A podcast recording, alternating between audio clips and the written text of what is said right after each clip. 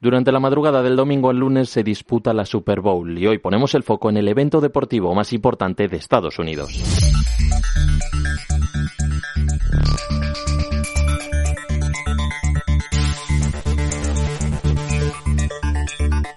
La noche de este domingo viviremos una Super Bowl histórica. La final de la NFL que enfrenta Kansas City Chiefs contra San Francisco 49ers promete romper varios récords económicos. La 58 edición de este evento, que tendrá lugar en Las Vegas, reportará 23.100 millones de dólares en apuestas. Representa un aumento del 35% con respecto al anterior. La Asociación Americana de Apuestas estima que casi 68 millones de estadounidenses realizarán al menos una apuesta. Entre las más llamativas, las que tratan de adivinar el color de la bebida del equipo vencedor, las canciones que interpretará el rapero User en la actuación del descanso o las veces que aparecerá Taylor Swift en la retransmisión.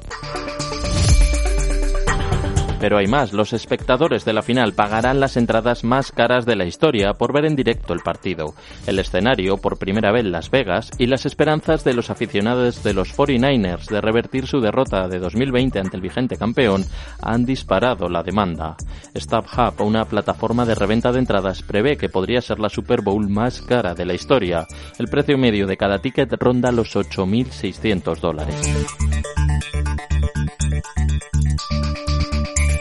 La National Football League fue responsable de 93 de las 100 retransmisiones televisivas más vistas el año pasado y generó unos ingresos de casi 20.000 millones de dólares. Entre 2020 y 2023, COVID de por medio, el valor de las franquicias ha incrementado casi un 70%, aunque en la gran competición de fútbol americano no todo es de color rosa.